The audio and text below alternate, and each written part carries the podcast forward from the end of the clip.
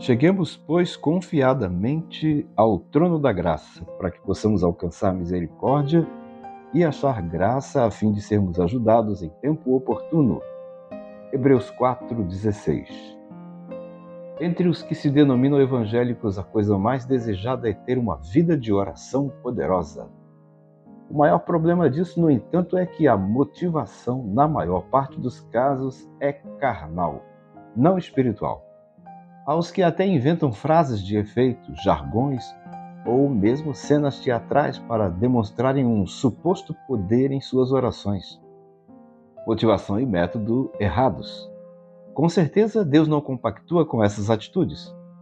Ele deseja que tenhamos uma vida de oração poderosa e pode fazer isso acontecer segundo a vontade dele. Para começo de conversa, nós não nos aproximamos de Deus por iniciativa própria em geral, somos levados a buscar a Deus através da oração devido às nossas lutas, necessidades e dependência. Diante dessa realidade, a palavra de Deus recomenda que devemos nos achegar a Ele, como está escrito em Hebreus 4,16, que foi citado ainda há pouco.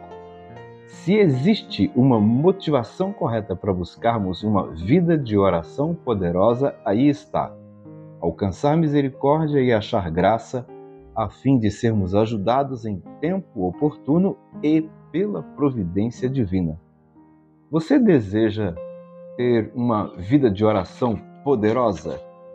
Então comece aqui, analisando a sua verdadeira motivação, pois é a partir dessa convicção, a partir dessa atitude, que você achará a razão de ser para a sua vida de oração que é chegar-se a Deus com confiança. A isso chamamos de a sós com Deus, vida de comunhão e encontro com Deus. O começo de uma vida de oração poderosa está aí. Pratique isso e você terá uma vida de oração poderosa. Deus abençoe você, sua família, sua saúde, seu trabalho e o seu dia.